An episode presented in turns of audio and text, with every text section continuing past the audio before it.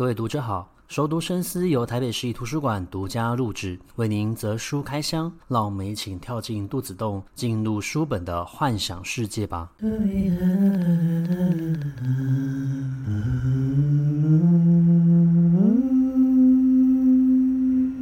欢迎回到熟读深思，今天我们要介绍一位舞蹈家。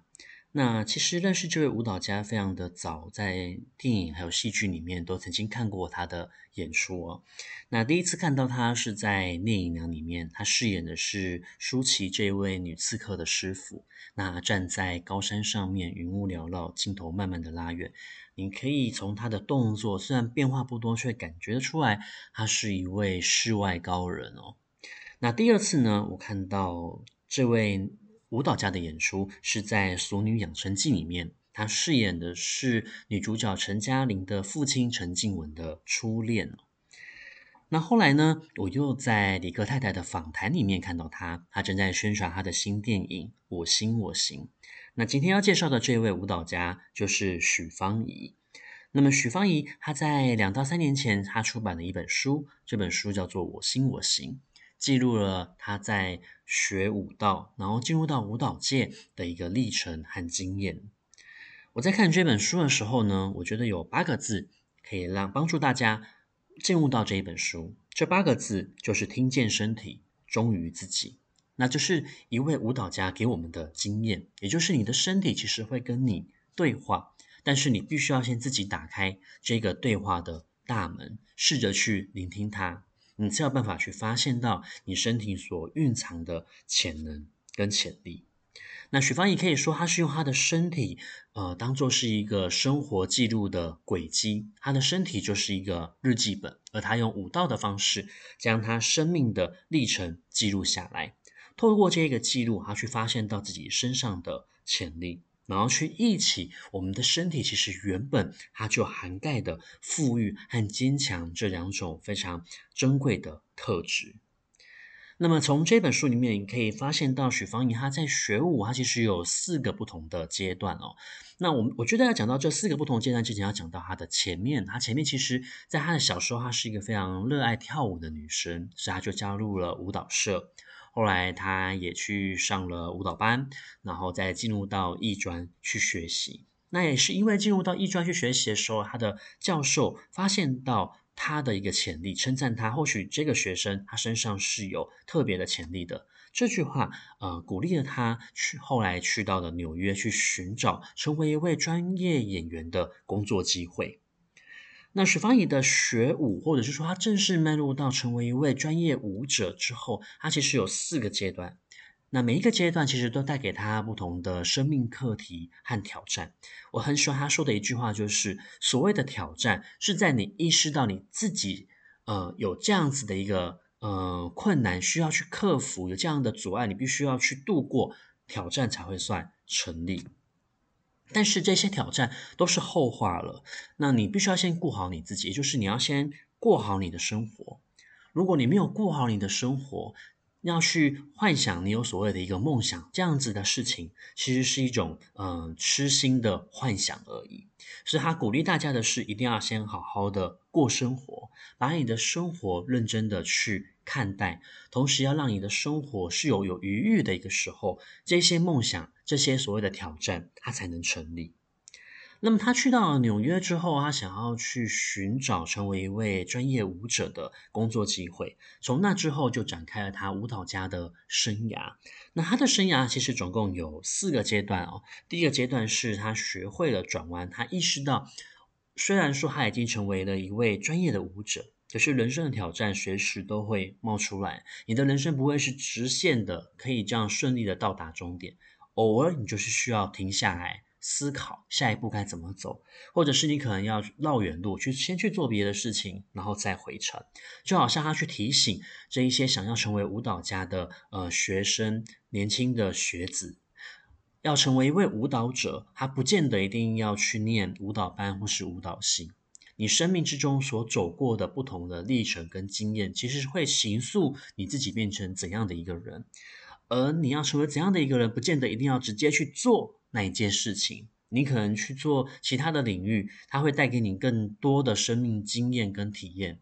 那么你成为一位舞蹈者的时候，你就要将这样子的一个生命经验融入在你的舞蹈中，传递给观看者，让他们意识到你曾经经历过这样的历程，而你透过舞蹈的方式展现出来。那么第二个经验呢，是他收到了一个提醒。也就是他去寻找很多的专业舞者、大师级的去合作，这个时候就有人提醒他：“你其实已经很强了，那你为什么需要再去找一个人去映衬你呢？如果你今天能力已经够强大了，你就应该要成为一颗太阳，去照亮别人，带给别人温暖还有能量。”那么第三个阶段，他学习到的是要爱自己的独舞。我们很多时候跟自己相处，其实是有困难的。我们害怕静下来，没有办法忍受孤独，没有办法享受寂寞，没有办法去知道如何与自己独处。但许芳宜她透过舞蹈，她才发现到，虽然舞蹈里面可能有分成独舞，也有分成所谓的共舞、众舞，可是最重要的是你自己在跳的那个当下，你有没有意识？然后你有没有办法跟你自己的身体产生对话？这个历程其实是一个展现你自己是否喜欢你自己的表演。那么经历过前面的三个阶段之后，他觉得第四个阶段真正的对手其实是自己和自己的一场战争。你随时有很多的挑战跟磨难，其实这一些挑战跟磨难都是冲着你自己而来的。所以他觉得，呃，在学舞的这四个阶段，也是他人生。成为一位舞蹈家、专业舞者之后，他所经历过这么多，他把它分成四个阶段来跟所有的读者分享他的经验。那我最有印象的其实是他在美国的生活。那许芳宜他自己就有讲，其实他去到了美国，他最大的一个困难点就是语言不通，所以他很多时候必须要透过比手画脚的方式去表达他的想法，然后他必须要回去查单字，才有办法知道，呃。在台上所讲话的这一个人，他所讲的内容是什么？他想表达的想法是什么？那他在美国的时候，经常问自己，到底为什么自己要在这个地方？为什么要在异国生活？所以，呃，他会意识到自己处于这个环境里面，其实他已经停止了思考。可是，如果你停止了思考，那跳舞对你而言，就只不过是身体做动作的一种展现而已。因为你并没有把它融入到你的生活当中，那语言不通，其实也让他吃尽了非常多的苦头。好比说，他要去点餐的时候，他只能够透过用纸的方式去告诉对方他想要这个东西，而没有办法说出口。所以有一次呢，他就训练自己，呃，去他喜欢买 bagel，他就训练自己要去念出他喜欢吃的这个口味的 bagel 的英文名称是什么。可是他走到了这一个摊贩面前。最后，他犹豫了一下，他还是用手指的这个 bagel。当下，他觉得自己失败了，因为他没有办法跨出自己的那一步，去克服心中的恐惧，说出英文，不论他讲的对不对，或是有没有发音标准。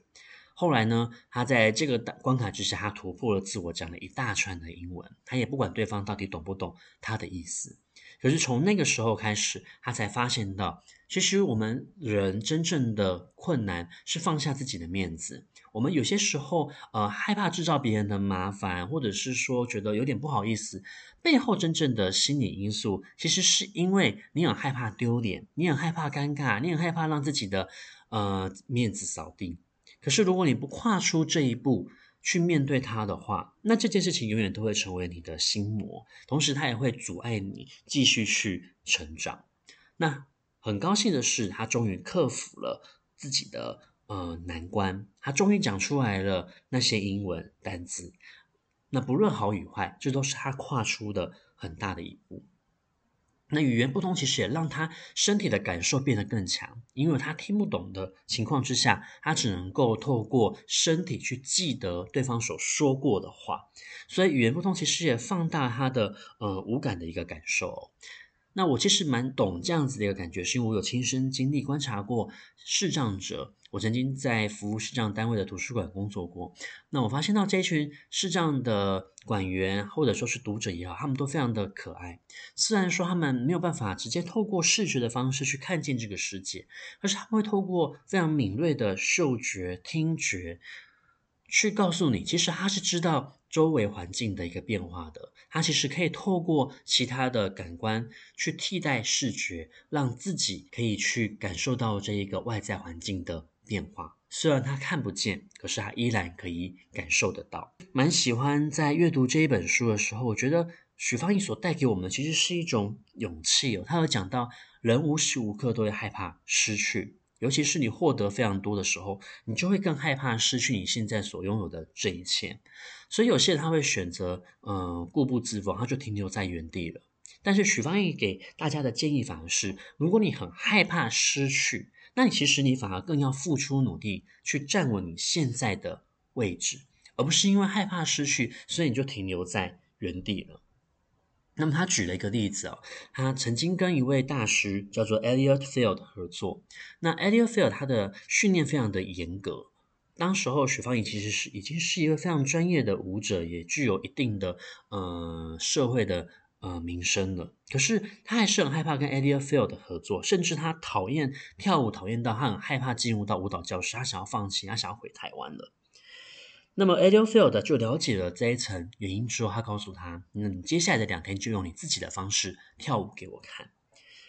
他透过这样子的一个挑战自我，他才发现到这种所谓的恐惧，你很害怕失去，你很害怕跳舞这件事情，其实是因为你很害怕失去跳舞的能力，你很害怕自己会被别人改变，所以忘记了你自己跳舞的一个方式。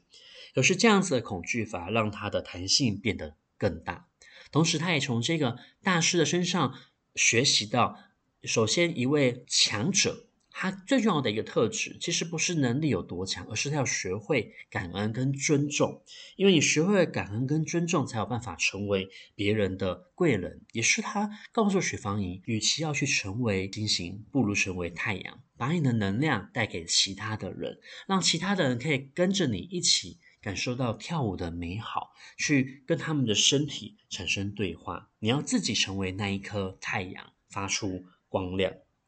那么许芳宜其实虽然说她过去年轻的时候，国小的时候求学的时候，她就加入到了舞蹈社、舞蹈班，然后也念了所谓的艺专。可是她还是觉得自己的起步太晚了，她需要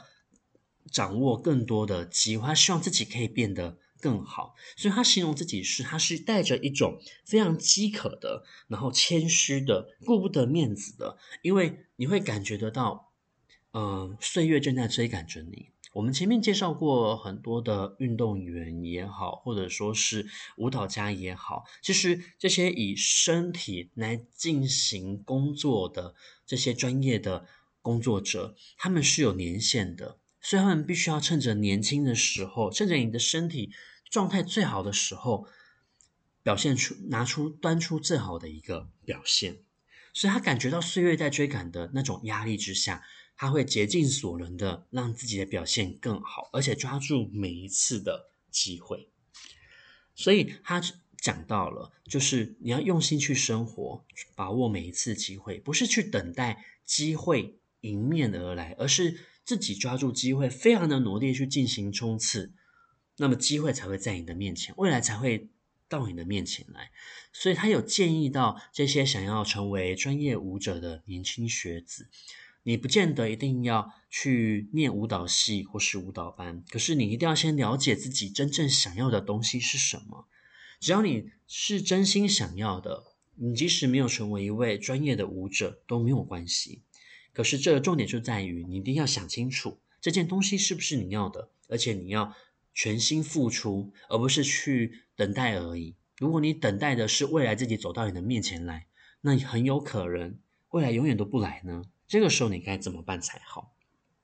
那么他也有说，当生活有困难的时候，就不要再去管什么挑不挑战，因为你必须要先好好的过生活，让你的生活可以过得下去。当你的生活过得下去的时候，你可以活得下去的时候，你才有办法去拥抱别的，或者说去挑战什么。而当你把你的梦想做到一个极致的时候，你就可以换到面包，换到在这个领域活下去的机会。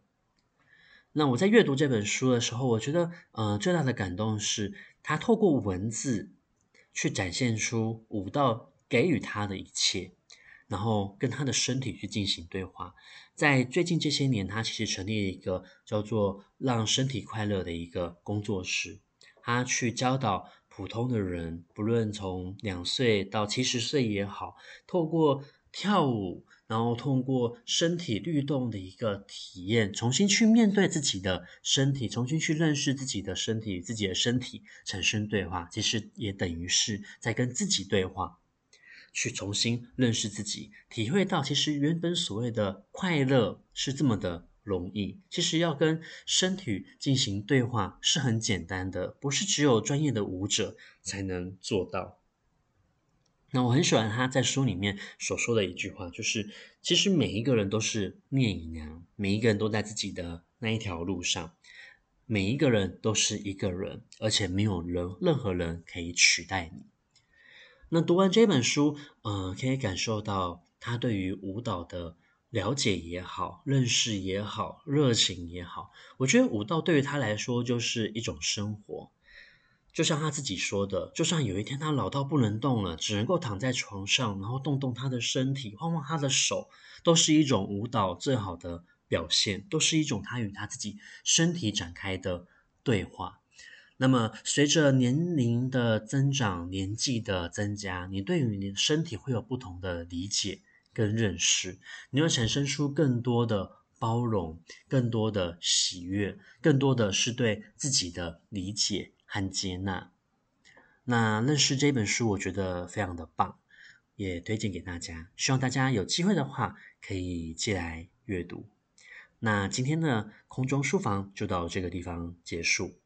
不如现在我们就站起来，好好的动动自己的身体吧。那我们下一周的空中书房再见，拜拜。